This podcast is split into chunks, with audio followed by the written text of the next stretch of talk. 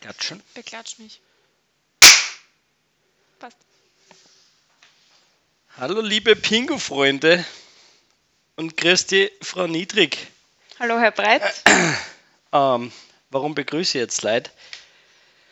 Meine Frau hat gesagt, sie hat sich ein paar Folgen angehört und sie hat gesagt, sie findet das nicht gut, dass wir einfach immer Volley einsteigen. Ja? Auf der anderen Seite hat sie gesagt, dass wir viel zu lange um einen heißen Brei herumreden, bevor der Content losgeht. Aber schau, es ist höchste Zeit, dass sie sich endlich was von uns angehört hat. Das Feedback hätten wir schon vor drei Folgen braucht. Auf es jeden gibt Fall. ja immerhin scharfe drei Leute, die haben sich jetzt diese drei Folgen so anhören müssen. Ich glaube, es sind mehr wie drei Leute. Das sind schon vier. Ich glaube, es sind mehr wie drei Leute, weil auch bei mir in der Arbeit gibt es mittlerweile schon ein paar Leute, die sich angehört haben. Dann behaupte ich, wir haben schon eine Fangemeinde. Ähm, ich bin ja gefragt worden, ob der Gabriel unser Running Gag ist. Und ich finde ich find der Running Gag super lustig, weil mich Leute gefragt haben, also in der Arbeit glaube ich jetzt auch, dass, Gabriel, dass der Gabriel ein Läufer ist. Weil ich einmal gesagt habe, dass sich der Gabriel uns angehört hat während dem Laufen. Ne? genau, ja. Ich glaube aber, das war das einzige Mal im letzten halben Jahr, nein, vielleicht nicht das einzige Mal, aber eines der wenigen Male, dass er laufen war, wo er uns dazu gehört hat.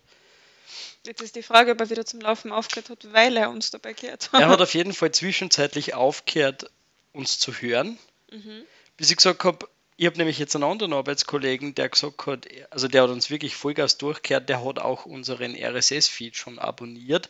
Das heißt, der hört uns über eine, Der, wer hätte sich schon fast eine Erwähnung verdient, gell? der hört, der hört tatsächlich über eine Podcast-App. Ja, und der hätte sich die, die Nennung verdient, müssen wir uns überlegen, beim nächsten Business-Meeting. Ähm, aber offensichtlich, da wir jetzt in dieser Folge noch den Gabriel erwähnen. Hallo Gabriel. Sonstiges Feedback bisher war, dass das Mixing nicht, also dass die, die Mischung nicht perfekt ist, ist klar, wir sind keine Profis. Das ändert sich vielleicht in Zukunft, ja, vielleicht, vielleicht verbessert sich auch unser Aufnahmeequipment.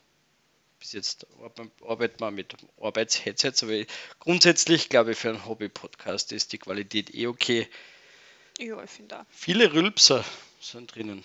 Also, Das tut äh, mir sehr leid, dass jeder so viel rülpst. Vielleicht solltest du ein bisschen zum Rülpsen Ich meine, aufhören. das könnte halt daran liegen, dass wir immer schon beim zweiten Bier sitzen, wenn wir einen Podcast aufnehmen. Ja, apropos Prost natürlich, gell? Prost. Und die Wartungen für die nächste Folge sind hoch. Wir haben jetzt eine Website, wir haben seit heute eine Verlinkung von der Website zum Instagram-Account, den wir auch haben. Ja. Ja, den müssen wir noch ein bisschen befüllen, aber Frau Niedrig nimmt sich das vor.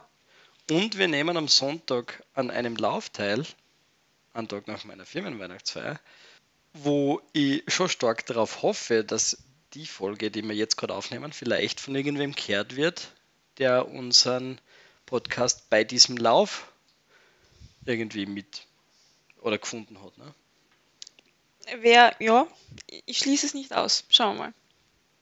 Aber ich bin auch sehr nervös, weil ich habe noch überhaupt keine Ahnung, worum es heute geht. Ja, ähm, ich würde sagen, es ist sowieso ein bisschen eine, Winterfolge heute. Ha? Eine Winterfolge. dann nach der Aufnahme Glühwein trinken und äh, draußen hat es heute schon geschnien und äh, es ist auch sehr heimelig herinnen. Und äh, zu den Temperaturen draußen, die, was sind die Temperatur draußen? Niedrig. Niedrig. ja, und wie sagt man dazu, wenn's, wenn die Temperaturen niedrig sind? Es ist kalt. Ja, genau, es geht heute um den Kalten Krieg.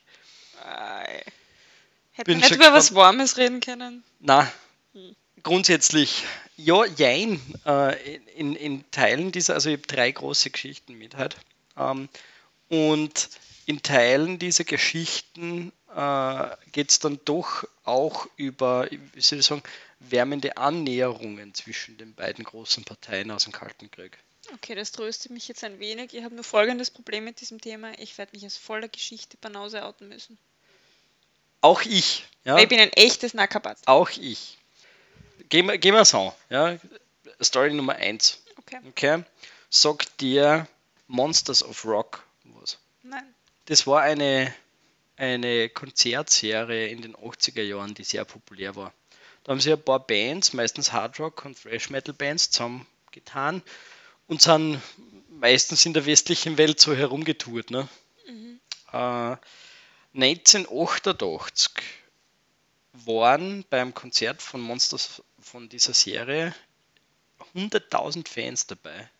100.000 ist schon relativ viel. Und bei diesem Konzert sind zwei Leute gestorben.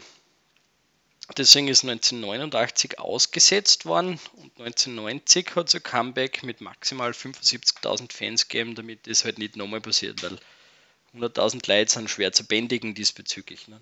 Und 75.000 sind viel leichter zu bändigen. Ja, es sind 25% weniger, das wird schon irgendwie gehen. Ne? Mhm. Äh, 1991, in den letzten Ausläufen der Sowjetunion, da waren ja schon durchaus auch ein bisschen so Annäherungen an den Westen halt äh, merkbar. Ne? Es hat dann, habe ich gelesen, diesen Augustputsch gegeben, vielleicht hast du von dem schon mal was gehört. Als der Gorbatschow auf Urlaub auf der Krim war und der Jelzin die Lage gerettet hat. Ja, äh, ich glaube, da ist es darum gegangen, dass äh, die Hardliner in der Sowjetunion nicht zufrieden waren mit diesem mhm. West-Approach und ähm, die hätten dann fast die, das, das Ruder übernommen. Ne? Mhm. Und das ist dann doch nicht passiert, ja.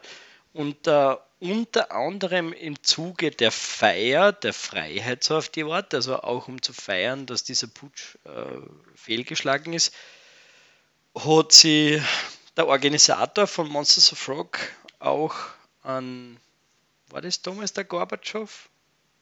Der Organisator von Monsters of War? Nein, der, der, der, der, Präsident von der Sowjetunion. Ja. Ich glaube schon, ja. Auch da an die Sowjetunion, an Moskau gewandt. Und äh, die wollten dann eins in Moskau machen. Mhm. Also das letzte Konzert dieser Serie im Jahr 1991 sollte dann in Moskau stattfinden. Dazu haben sie unsere Hauptperson dieser Geschichte, den Boris Zosimov, kontaktiert das war auf sowjetischer Seite der Organisator dieses Konzerts. Und der hat natürlich gewusst, dass das eine relativ große Angelegenheit wird. Äh, wir sprechen da von Bands wie ACDC und Metallica, die mhm. bei Monsters of Rock mitgefahren sind. Äh, und der war beim Bürgermeister von Moskau und hat einmal so angefragt, so, hey Leilens, können wir das irgendwo machen? Und äh, wäre es cool, wenn wir das bei uns machen und so. Und alle haben einfach ausgelacht. alle haben gesagt so, hey, also wenn du Glück hast, kommen 200 Leute zu deinem lächerlichen Konzert.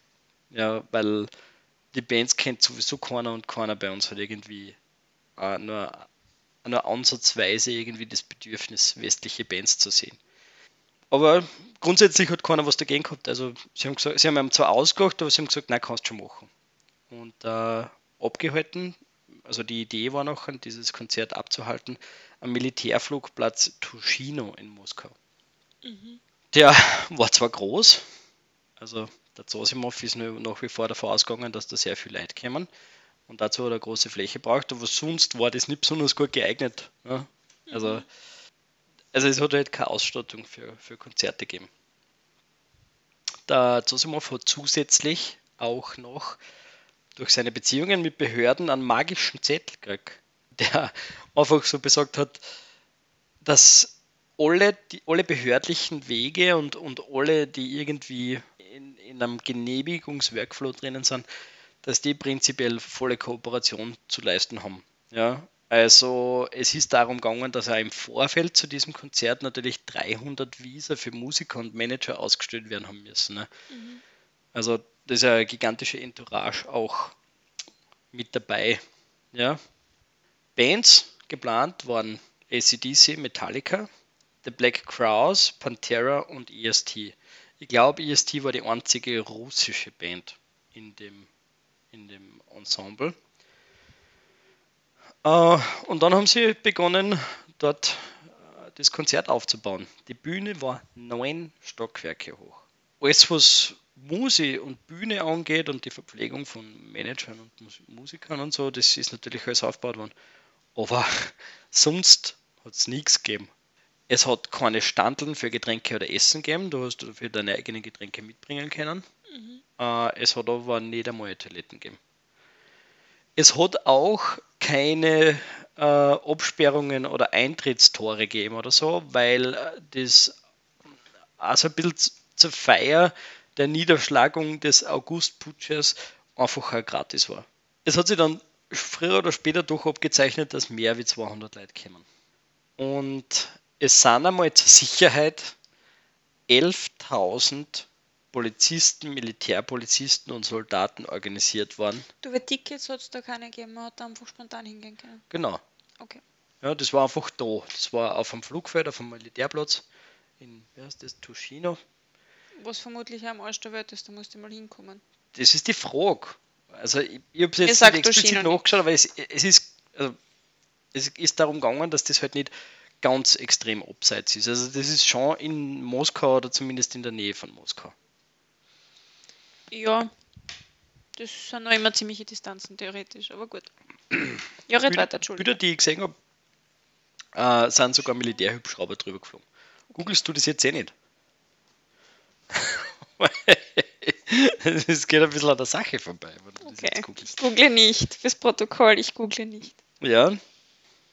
Alkohol wurde nicht verkauft, wie schon gesagt, ja. Äh, Aber es hat auch keinen gegeben, der irgendwie gecheckt hätte, was du in den Taschen hast oder so. Also die Polizisten, Militärpolizisten und Soldaten waren eher ein bisschen so Crowd Control da. Ne? Also zum Schauen, ob da sich keiner ungebührlich verhält oder so. So, es geht los. Das erste Konzert ist Pantera. Aber es ist nur immer dieselbe Geschichte jetzt. Ja, voll. Ja, passt. Also das, die Bühne ist aufgebaut, die Leute sind da. Es geht los. Es sind 11.000 Soldaten und Polizisten. Ähm, die schauen so, dass es halt nicht rund geht. Ne? Das erste Konzert am Nachmittag oder am späten Nachmittag ist Pantera. Und ich weiß nicht, ob du Pantera kennst, aber da geht es schon gut zu. Also da ist ACDC eher nur auf der gemütlichen Seite. Und bei Pantera gibt es schon mal die ersten Schlägereien und Versuche der Polizei, diese Schlägereien niederzuknüppeln. Ja? Weil, wenn irgendwer Leid niederknüppelt, dann nur die Polizei und nicht andere Leute. Weißt du, das war es ist gescheiter, die Polizei ist in dieser Schlägerei involviert wie nicht. Ja. Nach Pantera muss der Zosimo fürs erste Mal, also der Organisator, das erste Mal auf die Bühne und fordert Ruhe, dass sie, wenn das so weitergeht, leider halt wirklich das Konzert abbrechen müssen. Ähm, das tut er nach jeder Band.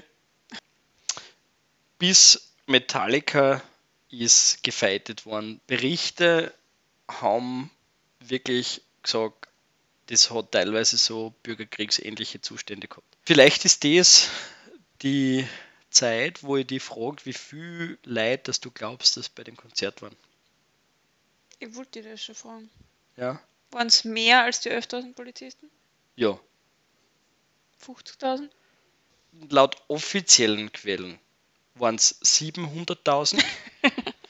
ähm, die meisten Quellen im Internet liefern aber 1,6 Millionen. Ich habe gedacht, die haben reduziert auf 100.000 Max. Na, 75.000 Max. In den, in den ich würde mal sagen, normal organisierten westlichen Konzerten ist es dann so gewesen nicht, aber dort hat es ja auch Tickets gegeben. Okay, I see. Ja. Also man spricht beim Metallica-Konzert regelmäßig von 1,6 Millionen Fans, die da dabei waren. Bis Metallica hat sie eigentlich, haben sie gegenseitig, die, also die Fans gegenseitig und die Polizei auch mit den Fans die Schälen eingeschlagen. Ja. Bei Metallica dann haben auch die Polizisten und die Soldaten teilweise einfach äh, ihre Uniformen abgelegt, beziehungsweise haben dann gesagt, fuck it, und haben dann einfach mit da. Ja. Also das war, glaube ich, das größte Konzert der Menschheitsgeschichte. Es gibt unterschiedliche Angaben dazu, wie viel gestorben sind. Weil wenn es wirklich 1,6 Millionen Leute sind, was die man, ich glaube rein statistisch bei 1,6 Millionen Leute, dass grundsätzlich im Zuge eines Nachmittags da einfach Leute sterben. Es, die Presse hat berichtet 14 Tote, äh, offiziell ist aber natürlich keiner gestorben bei dem Konzert, ist eh klar. Weder der Veranstalter noch äh, die Regierung hat irgendwie Interesse daran gehabt, das zuzugeben. Aber auf jeden Fall auch offiziellen Angaben zufolge haben mindestens 50 ins Krankenhaus müssen. Es gibt leider jetzt keinen Folgen-Climax. Also es, ist, es gibt da jetzt auch keine Folge Pointe zu dem äh, Ding. Äh, aber es war ein Konzert, das kurz vor dem Ende der Sowjetunion in Moskau stattgefunden hat und ein bisschen wieder gespiegelt hat, glaube ich, wie sehr, dass sie die Leute äh, einfach auch danach gesehnt haben. Ja, also Es ist schon eine voll arge Geschichte. Ich weiß nicht, ob es nicht, ob ich es nicht fast zu arg finde in manchen Aspekten für die Zeit. Bin mir nicht, also ich bin mir noch nicht sicher, ob das wirklich, wirklich möglich war. Also du darfst jetzt der Fazit abgeben oder du darfst die anderen zwei auch noch abwarten. Nein, ich, ich will die anderen schon noch hören, ja. Das heißt, wir machen dann am Schluss. Ja, ich brauche, glaube ich, einen Vergleich. Ja, passt. Aber ich, ich bin skeptisch. Also Zwischenfazit Skepsis. Ja? Zu einer Geschichte, die mir viel mehr taugt. Gute zwei Kilometer entfernt vom Hoaloa Park befindet sich die Joint Base Pearl Harbor. Pearl Harbor ist der Begriff natürlich, das ist eine Militärbasis in äh, Hawaii. ja, oder Ja. Joe gestorben ist oder so. oder Joe Schatten gestorben ist. Ja. Und diese Joint Base Pearl Harbor Hickam ist ausgestattet mit sämtlichem Schnickschnack, die eine Militärbasis von den Amerikanern haben kann. Selbstverständlich hat die strategisch ausgesprochen wichtige Rolle. Also, weißt du, man, weil die ist halt irgendwie der Pix mittendrin. Ja, ich glaube so 1000, 2000 Kilometer südlich von, von Alaska oder so. Also eigentlich ein guter Standpunkt im, im Pazifischen Ozean, also zur Überwachung. Ne? Unter anderem befindet sich dort auch die North Pacific Intelligence and Surveillance Entity, die mit allem ausgestattet ist, die man zum Überwachen so braucht. Das heißt Radar, Laser, Sonar, Satellitenschüssel, Antenne, pipapo. Die gibt es auch heute noch, weil wir sind ja im Kalten Krieg, aber diese äh, äh, Surveillance Entity, die gibt es auch heute noch und die kümmert sich heute in erster Linie um die Sicherheit der Untersee-Glasfaserkabel. An dem Tag, den wir jetzt besprechen, der war im März 1990, screent der für die Überwachung zuständige Soldat, äh, sitzt so Hansel, so ein Soldat, der eigentlich Techniker ist, der sitzt in seinem Kammerl und der screent Radiofrequenzen. Also grundsätzlich Frequenzen. Ja. Der kommt over beim Screenen dieser Frequenzen auch in dem Band vorbei, wo die normalen Radiosignale drinnen sind. Jetzt hat der natürlich nichts davon, wenn der jedes Mal schreit, wenn er beim, O- beim, Ö, beim Ö3 vorbeikommt. Weißt du, mhm. ja, weil das ist bekannt, dass dort ein Radiosender ist. Natürlich braucht er das nicht melden. Außerdem ist es sowieso unwahrscheinlich, dass sowjetische Funksprüche über normale Radiofrequenzen drüber gängen. Aber sicher ist sicher nicht. Also der muss halt einfach screenen den ganzen Tag. Das heißt, der tut halt auch ein bisschen Radio hören, weil er halt bei den Frequenzen vorbeikommt. Tatsächlich aber meldet das Gerät auf einer Radiofrequenz ein Signal, das aber nicht auf seiner Liste steht. Also keiner der bekannten Radiosender. Ein neues Signal. Und das muss er sich natürlich anhören und melden. Ja. Das Signal ist super schwach, äh, gesprochen ist nur schwer zu verstehen, aber Teile der Übertragung klingen eher Englisch, Teile der Übertragung klingen eher Russisch. Man wird schon mal hellhörig, nicht? Dem ist wahrscheinlich die letzten, keine Ahnung, 14 Monate nichts passiert und auf einmal passiert irgendwas. Das muss er natürlich sofort seinem Vorgesetzten weiterleiten und der fackelt nicht an und leitet das wiederum seinem Vorgesetzten weiter, der der Chef der Basis ist. Keiner weiß noch, worum es geht, aber Russisch 1990 sind alle super allergisch. Weißt du, man? Während die Übertragung weiter aufgenommen wird und die Alarmstufe erhöht wird, wird alles, was der natürlich aufgenommen hat, also der hat so eine Tonspur, die halt das natürlich mitschneidet, von einem speziellen Team inklusive Dolmetscher unter die Lupe genommen. Die ersten konkreten Infos, die sie extrahieren können, sind, dass es eindeutig um ein U-Boot geht und die Worte Havanna und Washington haben sie irgendwie aussagern können und eine längere Spur, in der, jetzt halte fest, eindeutig die sowjetische Hymne gesungen wird. Okay, jetzt reicht's. Ja, der höchstrangige Offizier vor Ort, also der Chef von der Basis, ähm, ruft den Verteidigungsminister an. Sie kennen das Signal, weil das halt mit normalen Radio in denen empfangen wird, nicht unbedingt orten, aber es kommt eindeutig aus dem Norden. Ja? Und im Norden ist halt, wie gesagt, die Schneisen zwischen Hawaii und Alaska. Ne? Was haben wir bis jetzt für Infos? Wir haben ein Signal, wo, wo es um ein russisches U-Boot wahrscheinlich geht. Und das kommt aus dem Norden von Hawaii. Und dort ist in der Nähe, also im Umkreis von ein paar hundert Kilometern, zumindest der Flugzeugträgerflotte. Ne? Die wird in Alarmbereitschaft versetzt und befragt, ob sie denn auch ähnliche Funksignale empfangen würden. Was sie aber nicht dann. Also die kriegen das Signal eindeutig nicht. Sie gehen trotzdem mit der ganzen Flotte jetzt auf U-Boot-Abfangmodus. Äh, wenn nämlich ein U-Boot aus Russland kommen würde, dann kommt es sehr wahrscheinlich aus Vladivostok. Mhm. Und dann muss es dort in der Nähe irgendwo vorbei. Nicht? Also das würde eigentlich alles ein bisschen zusammenpassen. U-Boot, das in, die, in, die, in Richtung Amerika unterwegs wäre, das kann schon dort, dort in die Richtung sein. Nicht? Zusätzlich wird natürlich auch Alaska, also irgendeine Militärbasis in Alaska, ähm, kontaktiert. Sowohl in, auf dem Flugzeugträger als auch in Alaska starten so eigene Flieger, die so ein bisschen zur, zur Überwachung sind, so Spionageflieger und so. Ja. Also innerhalb von einer halben Stunde, seit der Techniker das Signal aufgenommen hat, ist halt die Hölle passiert. Weißt du, man? Also inklusive Verteidigungsminister und, und Flotte und alles und Pipapo. Jetzt hören die bei der weiteren Abhörung dieses Kanals auf einmal das Wort Popcorn. Und es fällt einer wie Schuppen von Augen und es wird Kommando zurückgeben. Was ist passiert? Haben die irgendeinen Film geschaut? Irgendwer hat einen Film geschaut, aber warum haben die das mit einem Radiosignal aufgenommen? Du wirst mir gleich sagen. Am 12. März 1990 ist zur Eröffnung des Hoaloa Autokinos auf Oahu, Hawaii, der Film Jagd auf Roter Oktober aufgeführt worden. Okay. Und ich weiß nicht, ob du schon mal in einem Autokino warst, aber warst du. Du machst über ein Radio, ja. Genau. Den Ton hörst du über ein Radio. Mhm. Deswegen bleiben meistens irgendwelche Autos liegen, weil es keine Batterie mehr haben. Ja. Und das ist so eineinhalb, zwei Kilometer entfernt von der Basis. Und der Sender für das Radiosignal ist natürlich nicht sonderlich stark, weil der will über den Parkplatz hinaus nicht gehen. Ne? Am Ende der Aufführung hat der Betreiber des Kinos natürlich gesagt, es gibt nur Popcorn. Wer mag, kann es für einen halben Preis mit heimnehmen. Ich hätte jetzt voll gern Popcorn. War eine spannende Geschichte.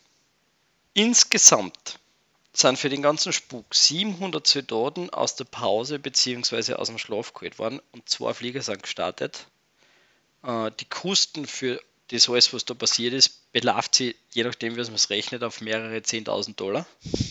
Das Autokino hat eine Strafe zahlen müssen von 200 Dollar, weil sie die Sendung auf einer neuen Frequenz nicht gemeldet haben zuerst. Nur 200 Dollar. Ja, das ist die normale Strafe dafür, dass du auf einer Radiofrequenz sendest, ohne, ohne okay. dass du das darfst. Lustig. Ich finde die Geschichte sehr gut. Irgendwo glaubwürdig, aber irgendwo bin ich sehr skeptisch. Aber das kann ich da jetzt nicht erklären. Es ist eher so dein Ort, wie du es mir erzählt hast. Okay. Der Titel von der Folge war, also von der letzten, also von, von der Folge, von, von der letzten Geschichte, die ich gerade vorgelesen habe, mhm. ja, im Autokino. Das, da habe ich geschrieben, als Sean Connery fast den dritten Weltkrieg auslöste. Aber da hätte ich dann voll gespoilert, was du man. Das stimmt, ja. Aber ist ein guter Titel. So, und jetzt habe ich, ich habe noch eine große und eine kleine. Die kleine wäre Bonus gewesen, aber ich glaube, die geht sich zeitlich noch gut aus. Aber die große, die ich jetzt noch habe, da geht es schon wieder um Schiffe. Ich weiß, das ist nicht früher ein Thema, aber ich, es, ist eine, es ist eine coole Geschichte. Es ist eine coole Geschichte. Ja. Genau. Es hat 1959 schon das ganz berühmte Bild äh, vom, ich habe da nämlich Nikita Khrushchevs, weißt du, aber wir sagen ja Khrushchev, ne? Mhm. Vom Nikita Khrushchev, als er gemeinsam mit Nixon bei der American National Exhibition in Moskau gemeinsam Pepsi trinkt. Mhm. Äh, ich weiß nicht, ob du das Foto kennst, das mhm. existiert wirklich und das war der ultimativste Over-PR-Gag für Pepsi. Also ist, was Besseres hätte Pepsi gar nicht organisieren können, weil wenn du überlegst, wie groß der sowjetische Markt damals war und du bist ja nicht reingekommen als westlicher Supplier irgendwie. Aber das war der Start der Pepsi-Explosion in der Sowjetunion. Khrushchev, also, ich frage mich, woher jetzt die Schiffe kommen, aber ja. Ja, da, dazu, kommen wir noch, ja. dazu kommen wir noch, ja, da können wir noch Schiffe nachher. Am Anfang habe eigentlich hab ich gelesen, die Russen gefunden, dass das, oder die Sowjets gefunden, dass das eigentlich super komisch schmeckt. Also die, die waren eigentlich der Meinung, dass das so ein bisschen nach äh, Schuhpolier, Lederpolier, Paste schmeckt. Ja. Mhm. Sollte sich aber ausstellen, dass die auch relativ schnell mal dann auf Cola fliegen später. Der damalige Chef der International Division, der das Foto eingefädelt hat, und das war natürlich pures Kalkül, also der hat den Fotografen schon angewiesen gehabt, dass er nur darauf warten soll, dass der Khrushchev noch einen von dem Pepsi trinkt. Äh, der Harvey ist durch dieses Foto oder aufgrund dieses Fotos zum CEO von Pepsi ähm, befördert worden. Mhm. Weil das, also rein finanziell war da halt alles drin. Und der ist 1972 in den Markt der Sowjetunion eingekommen. Mhm.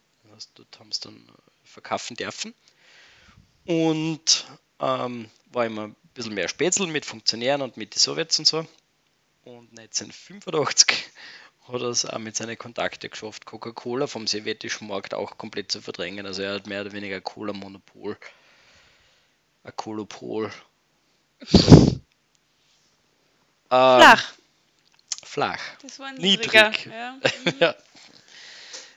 Rubel waren am internationalen Markt damals wertlos. Das heißt, Pepsi hat sich in was bezahlen lassen? In Schiffen? Mm -mm. okay, noch nicht. No, noch nicht. Noch nicht. Ja, in Wodka Gold natürlich. wahrscheinlich. Wodka, okay. In Wodka, selbstverständlich in Wodka. Ja, Pepsi tauschte sein Cola nämlich einfach gegen, und ich weiß nicht, ob ich, du kannst mal sagen, ob ich das richtig ausspreche, Stolichner? Stolichner? Du, du weißt den Stoli halt, ne? Stolichner, mhm. Ja, ähm, weil den hast du super gut im Westen verkaufen können, weil die Leute halt im Westen trotzdem gern Wodka gesoffen haben und das war ein echter russischer Wodka. Mhm. Das heißt, Pepsi hat eigentlich, also der war, der war mehr wert, der war besser. War ein klassisches Tauschgeschäft, ja. Ja, genau. Aber 1989 sind wir wieder kurz vom Ende. Ähm, haben die Leute in der Sowjetunion so unbockbar viel Pepsi gesoffen. Es hat auch in der Sowjetunion eigene Pepsi-Fabriken gegeben, dass ein neuer Deal her hat müssen, weil so viel Stolle hast du im Westen gar nicht anbringen können, wie die Pepsi gesoffen haben. Also ließ sich Pepsi bezahlen in, jetzt darfst du sagen, Schiffen. 17 U-Booten und drei Kriegsschiffen, einer Fregatte, am Kreuzer und am Zerstörer. Weil von dem hat die Sowjetunion halt genug gehabt, ne? Mhm. Mhm. Das machte, pass auf, das machte Pepsi je nach Berechnung zu einer der zehn mächtigsten Militärflotten weltweit. Je nachdem, welcher Quelle du lest, ist Pepsi auf Platz 6 gewesen der größten Militärflotten weltweit. Auf jeden Fall haben sie mit 17 U-Booten gleich viele U-Boote gehabt wie die Flotte von Indien, die damals auf Platz 7 waren. Der mächtigsten. Und jetzt sind es Supergrößen wahnsinnig geworden. Ja. Also sie haben auch zusätzlich äh, einige sowjetische Öltanker gekauft und äh, Pepsi ist jetzt einfach ein internationales Schiffsflottenunternehmen. Mit diesen Öltankern haben sie diese Öltanker entweder verliehen oder verkauft. Du hättest ja Pepsi in die Tanker füllen können. Ich, das, ich weiß nicht, ob du dann so viel Pepsi wieder brauchst. Okay, okay weiß nicht. Außerdem müssten diese Tanker dann Lebensmittel echt sein. Ne? Routette, ja. Mhm. Grundsätzlich war die Idee über zehn Jahre hinweg, also wie gesagt, wir sind 1989, also die, dieser zehn Jahre Deal war dann so oder so später hinfällig, aber die Idee war ein Deal über 85 Schiffe im Wert von 2,6 Milliarden Dollar. Wir reden da über Cola, über eine Getränkefirma. Ja. Mhm. Über zehn Jahre. Ähm, und Pepsi hat ausgehandelt, dass es in der Sowjetunion ab jetzt Pizza Huts gibt. Weil dann kommt natürlich auch nochmal Geld rein. Ne? Musst du vorstellen, Pepsi mit Pizza Huts zum Ich glaube, dass die irgendwie zum selben Konzern kehren, beziehungsweise haben es zumindest zusammenbandelt damals. Es ist ja immer darum gegangen, einen neuen Markt zu erschließen und, mhm. und die Sowjetunion war halt für, äh, zum einen mal war das wenn du in diesen Markt reingekommen bist, dann war halt die Möglichkeit relativ gut, dass du dort auch Monopolstellung hast. Ne? Mhm. Ich konnte mir vorstellen, dass es nicht sonderlich viele Pizzarestaurants damals gegeben hat. Ja, keine Ahnung. Also es wäre natürlich sehr lukrativ gewesen, auf jeden mhm. Fall, das mit den Pizzas. Bekannterweise hat es die Sowjetunion aber noch bis Ende 91 gegeben und deswegen ist auch der ganze Deal mit äh, die zusätzlichen Schiffe und mit dem Pizzaart und so nicht zustande gekommen. Aber zumindest in meiner Geschichte steht es jetzt so drinnen, dass es das mit den 17 U-Booten und der Fregatte, dem Kreuzer und dem Zerstörer durchaus gegeben hat. Und was hat Pepsi dann mit denen gemacht? Hm. Das ist jetzt eine gute Frage. Ich hab's da stehen. Ich hätte aber gern, dass du mir jetzt zu den drei Geschichten sagst, was du glaubst, was stimmt und was nicht. Ich kann nachher noch ein bisschen was auflösen zu den Geschichten. Okay.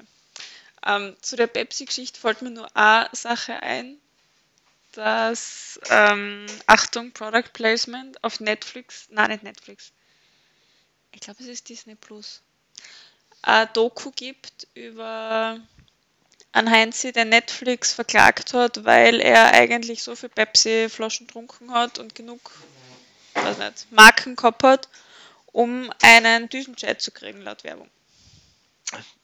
Die habe ich auch schon mal gehört, die Geschichte. Ähm, ist jetzt ein Doku raus, also anscheinend auch eine wahre Geschichte. Und wenn Pepsi dann auf die Idee gekommen ist, keine Ahnung, seine ganzen U-Boote per Gewinnspiel zu verlosen, weiß ich nicht, ob das lukrativ genug war. Die Geschichte gibt es zumindest noch nicht auf Netflix oder Disney Plus. Aber das elaborieren wir noch kurz, das mit dem Düsenchat, weil der hat sich ausgerechnet, wenn er so, äh, die haben das mehr oder weniger als Gag gemacht, weil die waren sich sicher, dass ja, sie so viel Marken primär kriegt. nicht als Gag deklariert gehabt in der Werbung. Sie ja, genau. Gesagt, wenn du so und so viel trinkst, kriegst du halt einen Düsenchat. Und er hat sich ausgerechnet, wenn er so viel Pepsis kauft, dann hat er nicht mehr weniger bezahlt, wie der Düsenchat eigentlich wert ist. Ich, ich habe es mir noch nicht angeschaut, ich kenne nur einen Trailer dazu. Ah, jetzt habe ich gespoilert. Ähm, ich kenne einen Trailer dazu, aber da war es so, dass er sich, glaube ich, da irgendwie zusammengetan hat und dann hat er es ihm verklagt, weil er es ja nicht gekriegt hat, weil sie plötzlich gesagt haben in der Werbung, genau. das ist ja nur ein Schmäh. Ja, okay, das ist mir zu der Pepsi-Geschichte gerade eingefallen.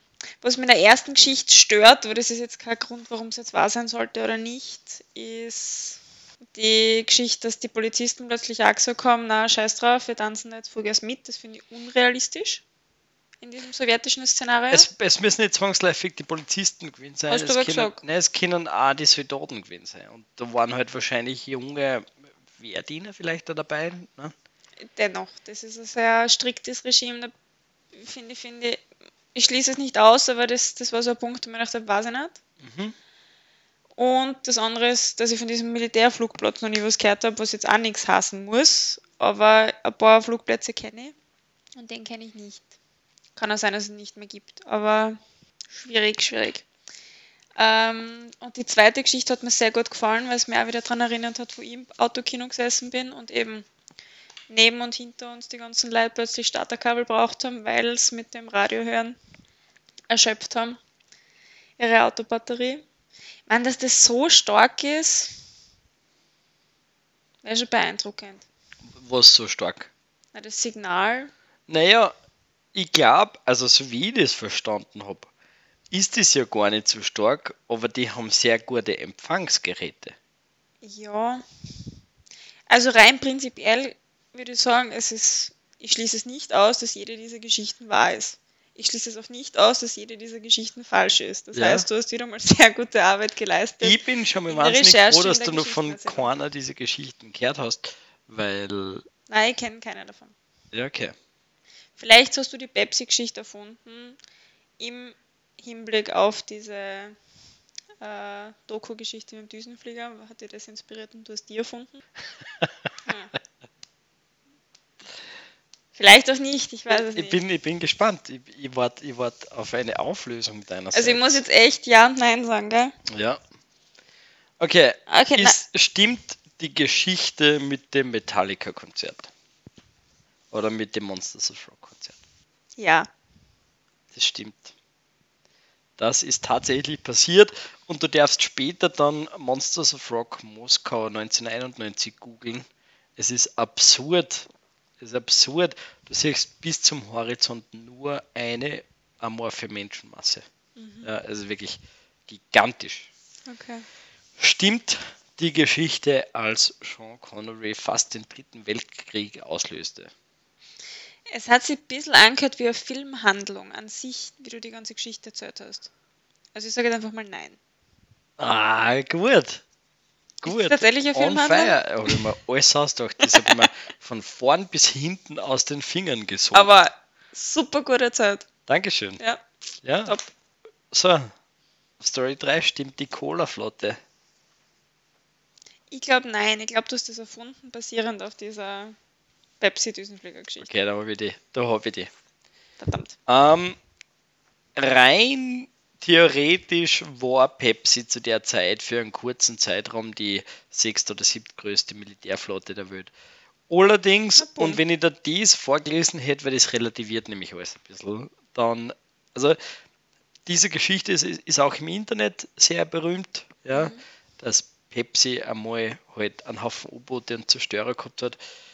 Aber natürlich haben die keine Möglichkeiten gehabt, jetzt da irgendwie Kriegsführung zu betreiben mit diesen Geräten. Also Pepsi war Zwischenhändler für diese Schiffe, weil die Verschrottung dieser Schiffe natürlich voll viel Geld gebraucht hätte. Aber westliches Geld und keine Rubel. Das heißt, Ah. eigentlich war das eine Win-Win-Situation, Sie weil die Sowjetunion kann sich kümmern, darum die, die, die, die, werden jetzt, die sind jetzt los waren und Pepsi hat aber keine Probleme in irgendeinem westlichen Hafen oder in einer Werft das äh, zu demontieren, demontieren zu lassen. Ne? Ähm, Gorbatschow, was habe ich da stehen? Gorbatschows Politik der Demokratisierung und Marktöffnung macht es wesentlich schwerer, den zehnjährigen Deal tatsächlich einzufädeln. Also dieser zehnjährige Deal mit die 2,6 Milliarden Jahren und mit dem Pizza Hut und so, der hat halt ein bisschen darauf beruht, dass Pepsi einfach gigantisch gute Connections in diesen sehr zentral gesteuerten Markt der Sowjetunion gehabt hat. Ja, der Gorbatschow hat aber damals noch im Rahmen der Sowjetunion versucht, das alles ein bisschen zu liberalisieren. Ja, das war ja sein, das war ja seine Idee, glaube ich, noch den Zerfall der Union irgendwie abzuwenden, indem man halt Zugeständnisse macht. Man muss aber auch sagen, ein 10-Jahres-Deal ist generell Wahnsinn. Weil in 10 Jahren kann so viel passieren. Ja, ich sage ich sag einmal, ein System, das grundsätzlich immer einen Fünfjahresplan hat, ne? du nimmst halt zwei und dann zwei hintereinander und dann passt das schon. Aber du hast sicher recht, ja. Ja, stimmt. Das ist Also, aus heutiger Sicht gesagt. Wie gesagt, ja. es, es hat sich dann unter Gorbatschow äh, relativ schnell ausgestellt, dass das eh nicht so leicht ist für Pepsi. Ja. Ich würde jetzt nichts gut heißen oder beschönigen oder so, aber grundsätzlich wird die Geschichte sehr gern auch so erklärt, wie, wie dumm das das war. Ja. Und die Sowjetunion bezahlt da wegen ein bisschen an, an Zuckergetränk da einen Haufen Kriegsschiffe oder so. Aber wie wir gerade gesagt haben, eigentlich war das für beide ein solider Deal. Ne? Weil Pepsi in dem Fall ja ein guter. Das heißt, 2 zu 1 für dich heute. Ich habe noch, ich hab noch eine kleine, relativ berühmte Story aus dem Internet, die oft erzählt wird. Und die können wir auch noch kurz behandeln, weil wir noch, glaube ich, noch ein paar Minuten haben. Ja, erzähl. In den 60er Jahren hat die NASA einen Weg finden müssen, in der Schwerelosigkeit auf Papier zu schreiben.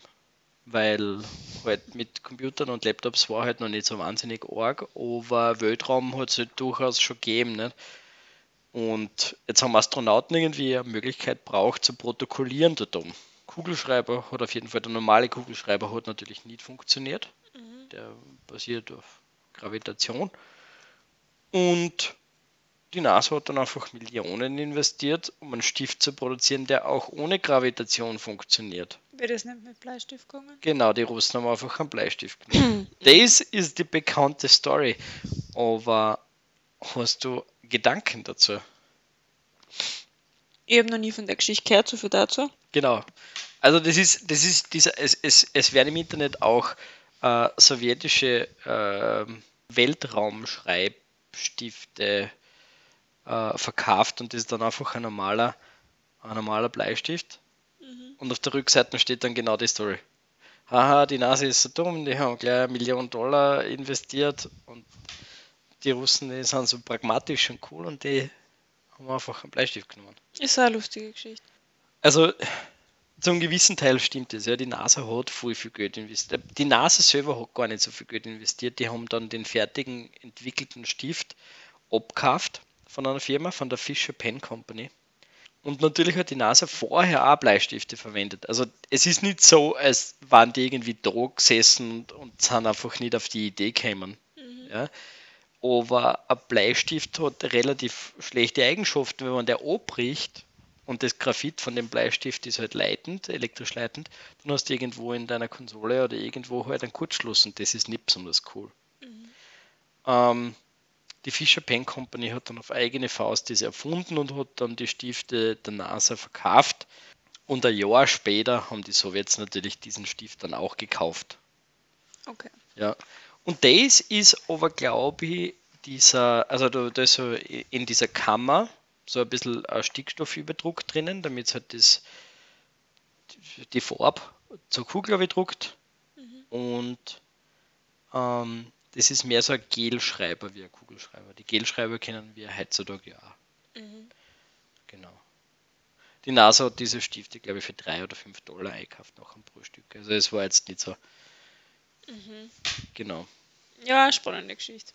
Ich hätte jetzt gerne ein kurzes Behind the Scenes. Wie bist du auf das Thema gekommen und wie hast du die Geschichten überlegt? Über, Weil sowas ich, recherchieren finde ich, ich gar nicht so einfach. Ich habe äh, hab, äh, das mit dem, mit dem Metallica-Konzert in Moskau schon sehr lang auf meinen Listen von Themen. Mhm. Weil ich schreibe manchmal am Handy einfach so ein paar, so ein paar Gedankenblitze auf, wo ich mir denke, das kommt man zu einer Podcast-Episode machen. Mhm. Das mit den Pepsi-Schiffe, das habe ich schon vor langer Zeit einmal in einem YouTube-Video gesehen. Darum habe ich gehofft, dass du das noch nicht gesehen hast, aber du bist Gott sei Dank nicht so viel auf YouTube wie ich. Ich soll das mehr tun, ja. Mhm. Bitte nicht. ähm, und ja, und äh, das mit, mit, mit, mit Jagd auf Roter Oktober, keine Ahnung, das habe ich mir einfach, da, da das ist einfach das ist mir zugeflogen. Das habe ich mir überlegt. Na, coole Sache. Ja, vielen Dank. Dann äh, bin ich schon gespannt, wie das Thumbnail ausschaut zu der, zu der Folge, weil das darfst du zeichnen. Ja, ich freue mich auch schon. Passt. Äh, kannst du noch ein paar abschließende Worte finden, weil meine Frau hat gesagt, wir hören immer so abrupt auf. Wir hören so abrupt auf. Ja, kannst du, keine Ahnung, nur irgendwem einen schönen Abend wünschen? Puh, ich wünsche mal den Gabriel einen schönen Abend, weil Gabriel ist das letzte Mal, das würde ich so prominent in unserem Podcast erwähnen. Uh. Ich habe gehört, da gibt es ganz heiße Anwärter, die sich das auch verdient haben, wobei ich auch sagen muss, dass definitiv der Herr Breit das sehr viel aktiver im, speziell im Kollegen-Recruitment war für unsere Podcast-Fangemeinde und dass ich da ein bisschen mehr anschieben muss. Also hier an dieser Stelle ein kleiner Arschtritt für Gabriel und auch für mich. Und na, war mir eine Freude. Hat viel Spaß gemacht. Ja, dann. Ich werde mir einen geilen Scheiß bis nächste Mal überlegen müssen, weil dann bin wieder ich dran und ich sag's wie es ist. Ich habe noch absolut keine Ahnung, worum es gehen wird. Also geht's mir gleich wie dir und euch allen. Ich würde nicht unter Druck bringen, aber Silvesterfolge wäre geil. Puh. Ja, so viel zu Druck. Viert euch.